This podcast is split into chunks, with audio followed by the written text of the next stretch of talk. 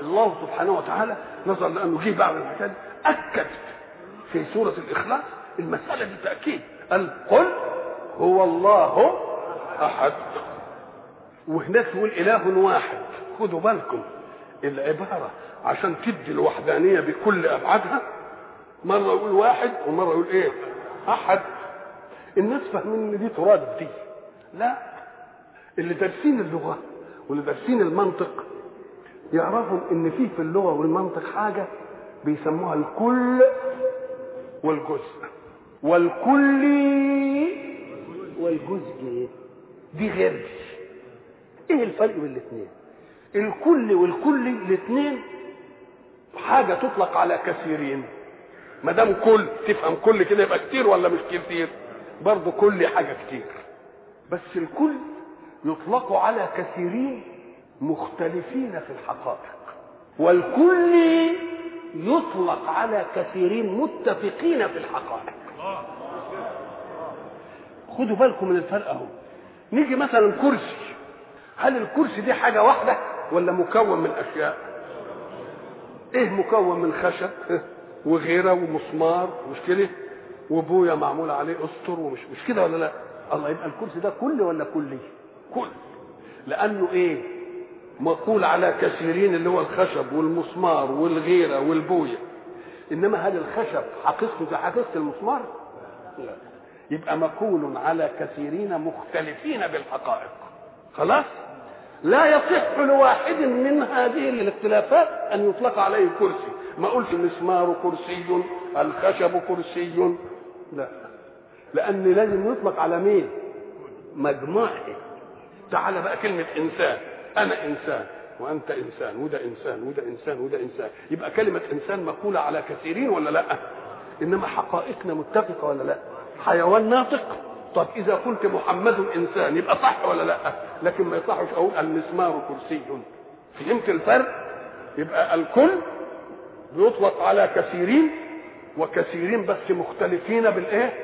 بالحقائق ولا يطلق على واحد منها الكل.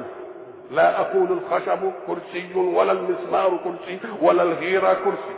لكن الكل برضه يطلق على كثيرين. بس حقائقهم إيه؟ متحدة. ويصح لكل واحد منها أن يطلق عليه أنه كل.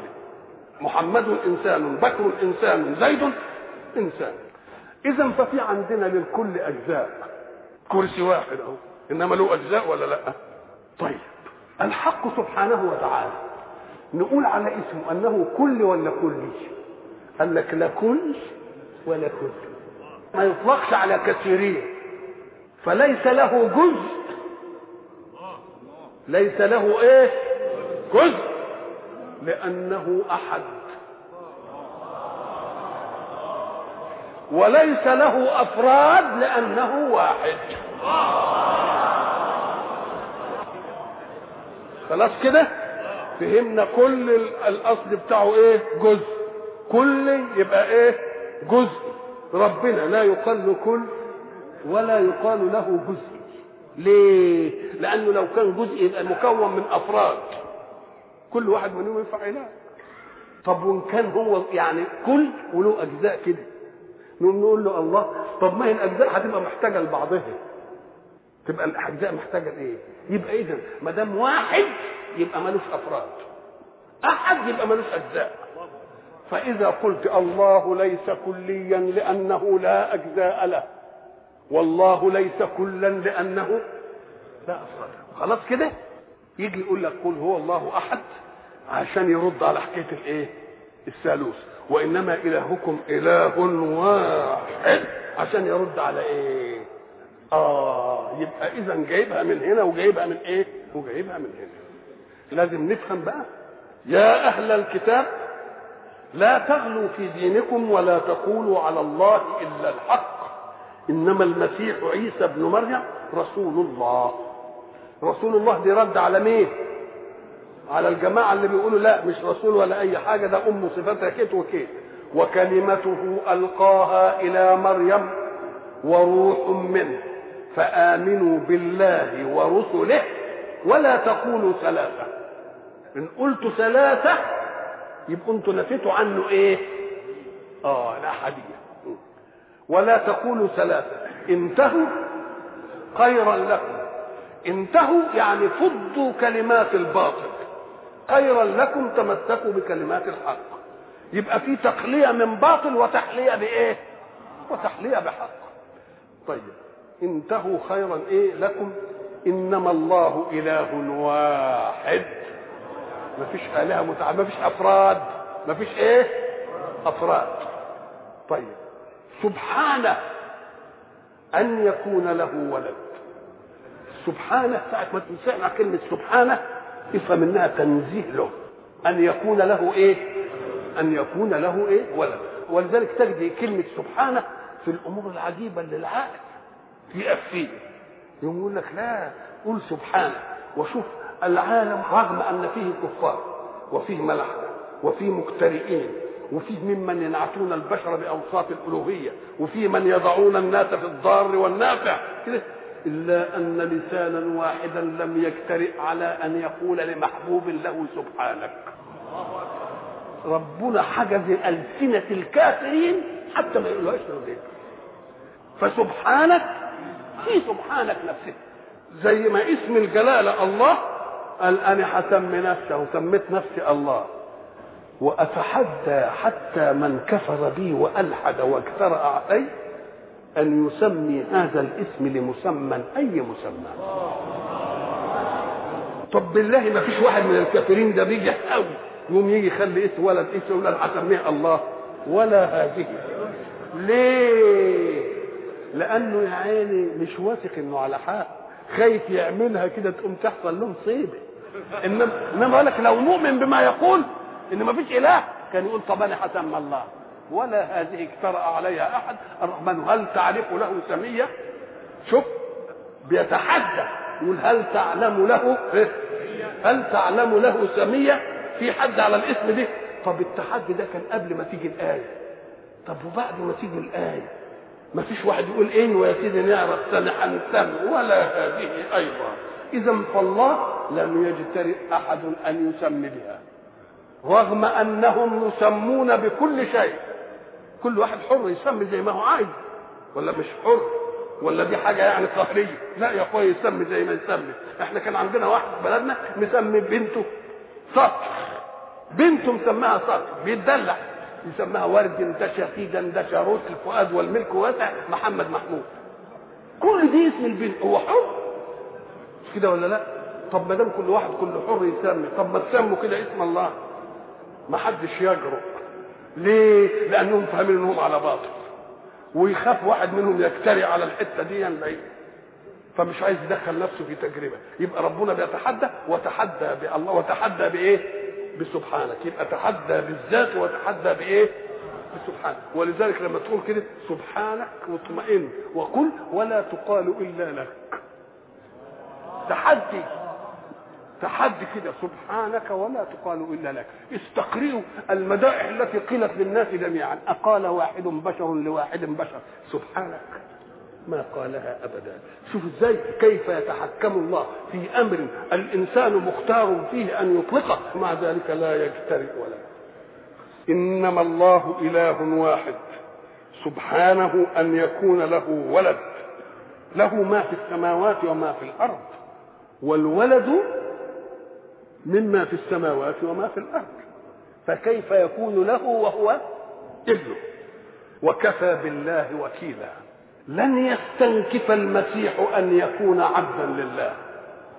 أنتوا ليه عايزين تعملوا المسيح ابن الله أو ثالث ثلاثة أو إيه الحكاية دي؟ بتبعدوه ليه عن مصدر الشرف للإنسان؟ ده مصدر الشرف للإنسان أن تحسن عبوديته لله. ده ربنا لما حب يتجلى على نبيه الخاتم صلى الله عليه وسلم يسري به إلى السماء قال إيه؟ سبحان الذي أسرى ما قالش برسوله. بعبده. لأن ده عطاء كبير عطاء علو ده. الله. فقال بعبده فكأنه حينما تناهى في العبودية لازم ياخد تناهي الخير. يبقى اذا اللي بيستنكف أن يكون عبد الله ده يبقى مش فاهم ولا لا؟ ده المسيح نفسه أنتم ملاكين أكثر من الملك المسيح نفسه لن يستنكف أن يكون إيه؟ عبدا لله. ولا الملائكة المقربون. فبيقول إن المسيح لا يستنكف يعني بالمعنى البلدي كده في ألفاظ ما يجيبهاش إلا المعنى البلدي. ما يستعرش إنه يكون عبد لله. شوف الحكمة لم يستنكف يعني إيه؟ لا يجد غضاضة في ذلك. لا بس مش يجد غضاضة برضه ما تؤديش. إنما لا ما يستعلاش على ذلك ما يستكبرش على ذلك. طب انقلها شو؟ ده يشرفه بذلك. شوف إزاي نقلتها كم نقلة؟ تبقى إيه؟ لن يستنكف المسيح أن يكون عبدا لله. ومش بس المسيح ولا الملائكة مش الملائكة بس المقربون كمان اللي هم الكروبيون اللي مش دارين حتى عن العالم ده كله. ما لهمش شغل إلا تسبيح الله ولا يعرفوا إيه الحكاية اللي حصلت في الكون دي. لم يشغلهم شيء ابدا. الله. دول ما يستنكفوش أن يكونوا عبيد لله. لا لأنهم عرفوا العبودية لمن؟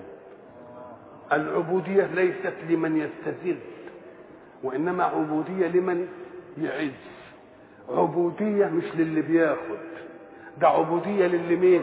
للي بيعطي. يبقوا عارفين قيمتها ولا مش قيمتها؟ يبقى اللي يستنكف يبقى هو اللي مش عارف إيه مش عارف قيمة من حسب نفسي عزا بأن لي عبده. شوف العز حسب نفسي عزا بأن لي إيه؟ عبده. أنت تحب تروح لربنا أنت لإيدك المسألة. عايز تلقى الله اقف كده الله أكبر. أصبحت في حضرة الله. ولن يمل الله حتى تمل لن يقف عشان ينهي المقابله انت اللي تنهي وانت اللي تتكلم في اللي انت عايزه. وانت اللي تقابله في أي حتة. في مصنعك وحزبك أمر. قوم صلي لله. اتوجدت في المسجد في المزرعة في الشارع في أي حتة. كلمه في أي وقت في أي زمان في أي مكان في أي موضوع. وانت اللي تطول المقابلة وتتأثر. الانتهاء منك يبقى في عز أكتر من كده إيه بقى يبقى إحنا هنقول. يا ريتنا نبقى عبيد. حسب نفسي عزا بأني عبد يحتفي بي بلا مواعيد ربه هو في قدسه الأعز. ولكن أنا ألقى متى وأين احبه على كده أروح له في أي وقت أنا عايز تبقى أنت عايز أحسن من كده إيه؟ لن يستنكف المسيح. أن يكون عبدا لله ولا الملائكة المقربون. ومن يستنكف عن عبادته ويستكبر فسيحشرهم إليه جميعا. آه من هو؟ المستنكف. واللي على طريقة المستنكف واللي شجع المستنكف واللي أعجبه المستنكف. كل دول يبقوا يروحوا إيه؟ إلى جهنم. فأما الذين آمنوا وعملوا الصالحات فيوفيهم أجورهم ويزيدهم من فضله. نقول له يا أخي التقسيم هنا فأما الذين آمنوا وعملوا الصالحات مش مناسب المقسم طب الكلام في من يستنكف. كان يقول فأما الذين استنكفوا واستكبروا فيعذبهم عذابا اليما ولا يجدون لهم من دون الله وليا ولا نصيرا. إيه اللي قال لك؟ قال لك لا شوف شوف كيد الحق لهم. ساعة ما يجي يتكلم عن جماعة خرجوا عن المنهج وهو إلى آخره يقوم يقول جيب القسيم اللي ما خرجش على المنهج عشان تبقى الحسرة أشد.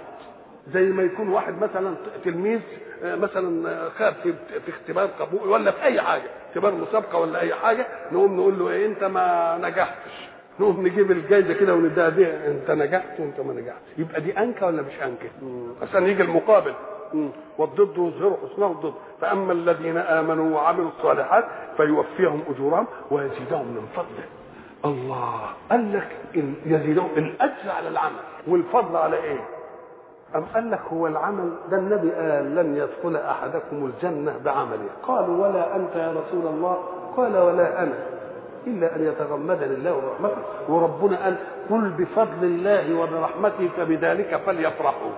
اوعى تقول بالعمل.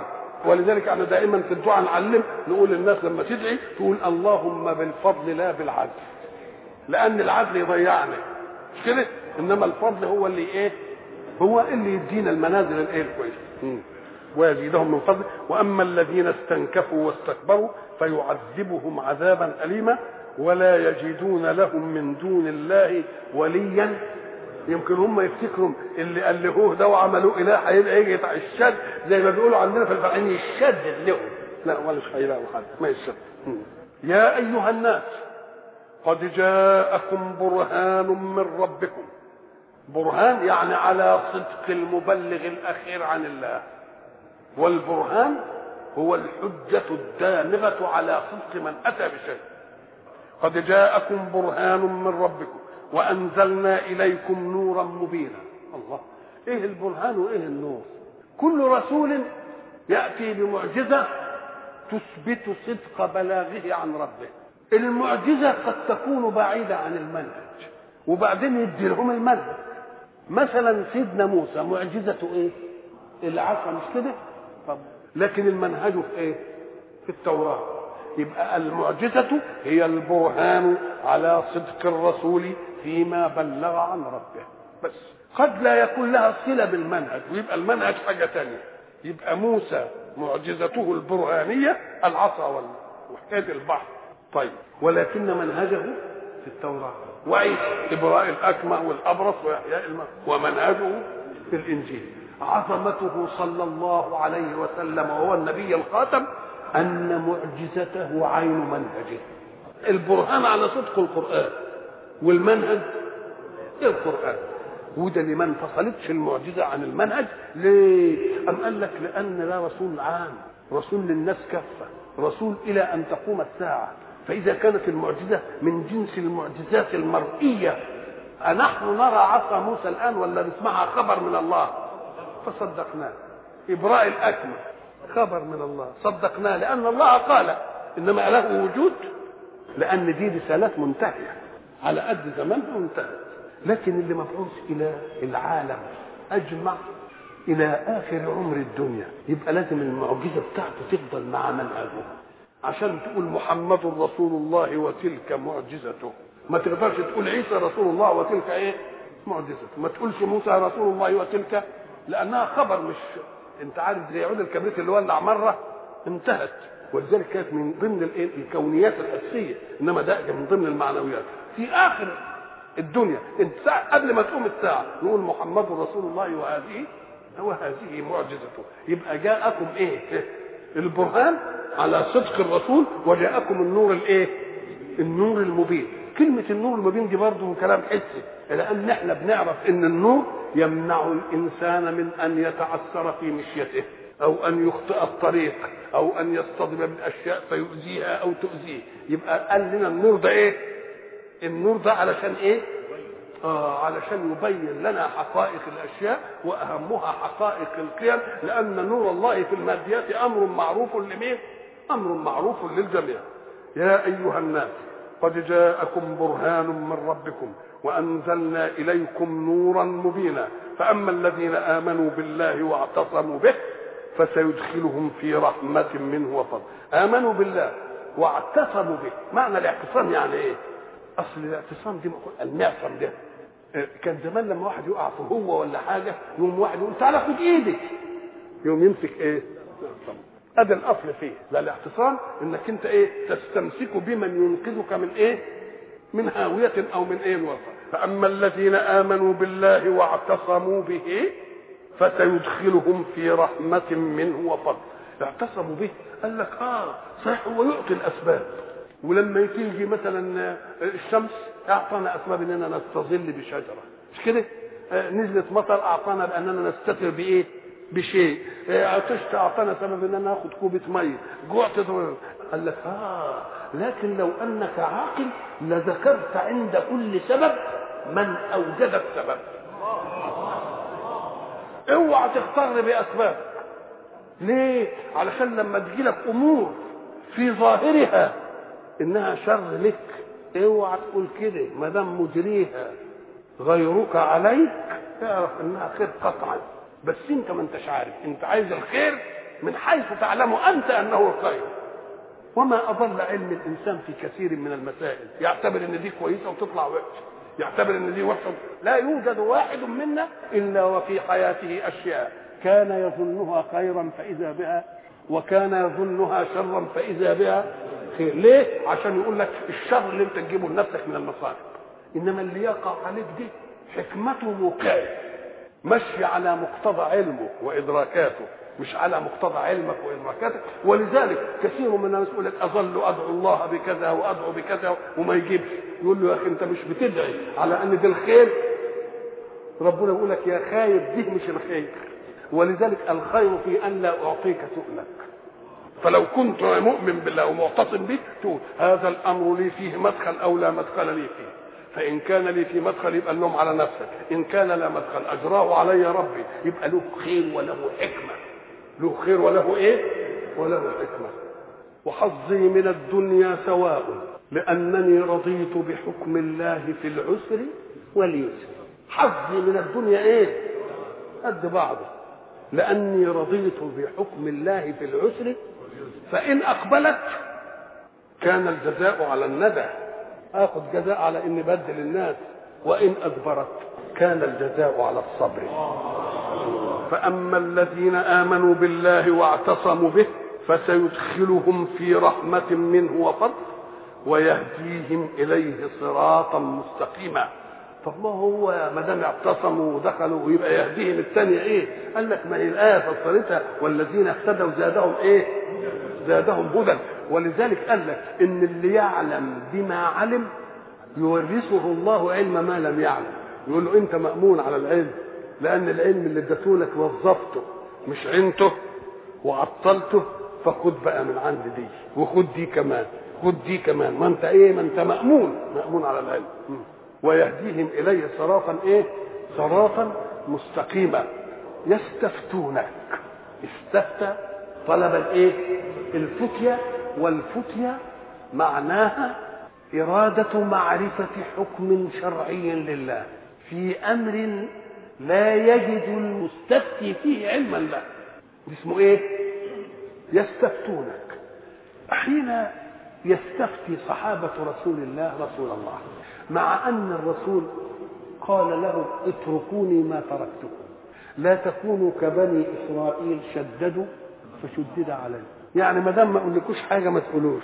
وزي ربنا يقول يسألونك يسألونك يسألونك يسألونك. ليه ما تركوش؟ لحد هو ما إيه؟ أم قال لك لا. هو يريد رغم أن الرسول قال له اتركوني ما تركتكم. سألوه ليثبتوا أنهم أحبوا منهج الله. فهم يريدون أن يبنوا حياتهم كلها على منهج الله. ولو أنهم كرهوا منهج الله كان يقول لك ما دام ساك اسكت بس اعمل اللي تعمله ما دام ما عندكش حكم اسكت. لكن ده دليل على إيه؟ أم قال لك لأنهم وجدوا أن الإسلام حينما جاء وجد أشياء في الجاهلية فأقرها وأشياء غيرها لا يريدون أن يصنعوا الأشياء على أنها امتداد لصنع الجاهلية ولكن يريدون أن يصنعوها على أنها حكم للإسلام. يوم يسألونك يسألونك يسألونك يسألونك هذا من ضمن إيه؟